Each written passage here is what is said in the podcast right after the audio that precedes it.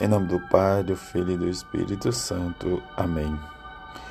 O que caiu em terra boa são aqueles que conservam a palavra e dão fruto na perseverança.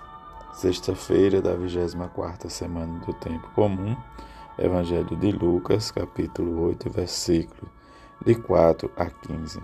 Naquele tempo, reuniu-se uma grande multidão de todas as cidades iam ter com Jesus. Então ele contou esta parábola. O semeador saiu para semear sua, te, sua semente, enquanto semeava uma parte caiu à beira do caminho. Foi pisada e os pássaros do céu a comeram. Outra parte caiu sobre pedras, brotou e secou, porque não havia umidade. Outra parte caiu no meio dos espinhos. Os espinhos cresceram junto e a sufocaram. Outra parte caiu em terra boa, brotou e deu fruto cem por um. Dizendo isso, Jesus exclamou: Quem tem ouvido para ouvir, ouça. Os discípulos lhe perguntaram o que significa o significado desta parábola. Jesus respondeu: A vós foi dado conhecer os mistérios do reino de Deus, mas a outros só por meio de parábolas, para que olhando não vejam e ouvindo não compreendam. A parábola quer dizer o seguinte: a semente é a palavra de Deus. Os que estão à beira do caminho são aqueles que ouviram, mas não, mas depois vem o diabo e tira a palavra do coração deles porque não acreditam e não se salvem. Os que estão sobre pedras são aqueles que, ouvindo, acolhem a palavra com alegria, mas eles não têm raiz.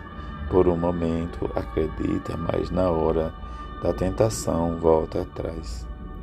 Aquilo que caiu entre os espinhos são os que ouvem, mas com o passar do tempo, são sufocados pelas preocupações, pelas riquezas, pelos prazeres da vida e não chegam a amadurecer.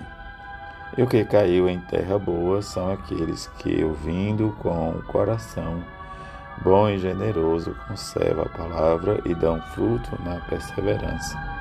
Palavra da salvação, glória a vós, Senhor. Nesta sexta-feira, a igreja celebra a memória de São Padre Pio de Petrecelina, presbítero. São Pio de Petrecelina, 1887 a 1960, frade capuchinho, recebeu os estigmas da paixão em 1918, que o acompanharam até o dia de sua morte. Eminente confessor e diretor espiritual, gozava de inúmeros dons e carisma extraordinário, atraindo imensa multidão de fiéis. Foi canonizado por São João Paulo II em, mil, em 2002. Nesta memória em que celebramos este homem de Deus, em que nós possamos também render ação de graça e celebrando esta memória, nesse dia em que também nós lembramos a bem-aventurada Virgem Maria. Diante desta lembrança de sua devoção para com ela, nós possamos pedir a graça a Ele sua intercessão para que tenhamos sempre convicção de testemunhar e sermos fértil para que a palavra de Deus, semeada em nosso coração, frutifique de boas obras. O que Paulo nos diz guarda o teu mandato íntegro e sem mancha até a manifestação gloriosa do Senhor. Esse é o zelo pastoral que São Paulo tem pelo seu filho espiritual Timóteo.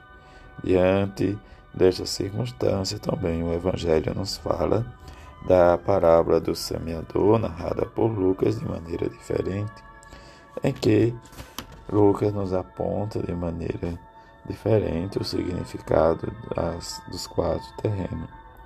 Diante deste caminho em que a semente é a palavra de Deus, a boa semente em si mesmo ou no nosso coração produz desfruto dependendo da qualidade do terreno, mas para germinar e dar fruto, desde antes dos três primeiros terrenos, à beira do caminho pedregoso e espinhoso, se revela infértil, sem muita profundidade, sem muita atenção de acolher a palavra de Jesus. Diante do último terreno em que nós olhamos ser terra boa, fértil, são aqueles que vivem e colocam em prática os mandamentos. São realmente aqueles que estão em sintonia com o mistério de Jesus, mesmo diante das adversidades ou em situações em que cada um de nós devemos silenciar e pedir ao Senhor que nos ajude. Como nos diz Santo Padre Pio, um só morreu por todos, desde e diante dessa circunstância é ele mesmo que em todas as igrejas do mundo pelo mistério do pão e do vinho imolado nos alimenta, acreditando, nos vivifica e consagrado, santifica os que realmente o consagram diante desta frase que São Padre Pio diz de São Guardêncio de Brescia, em que ele vai realmente experimentar de tudo isso, mesmo diante da sua mística, da sua vida em que viveu perto, em que teve suas visões, de seu, sua convivência e foi favorecido por Deus né, com dons extraordinários em que seus milagres demonstravam o Espírito e o poder de Deus, também realmente viveu suas perseguições, suas dificuldades. Que pela intercessão da bem-aventurada Virgem Maria de Santo Padre Pio, nós possamos também buscar e unirmos a Jesus e testemunhar com a nossa vida, com a nossa palavra, o seu Evangelho, assim seja. Amém.